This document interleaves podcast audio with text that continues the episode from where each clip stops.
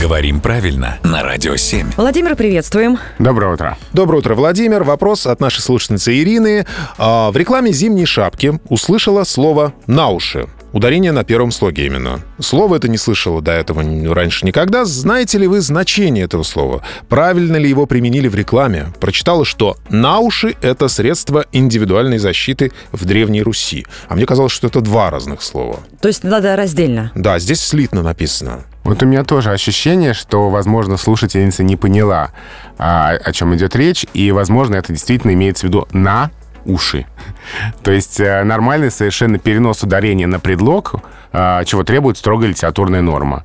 Ну, точно так же, как, например, уронить бутерброд на пол, э, надвинуть шапку на уши.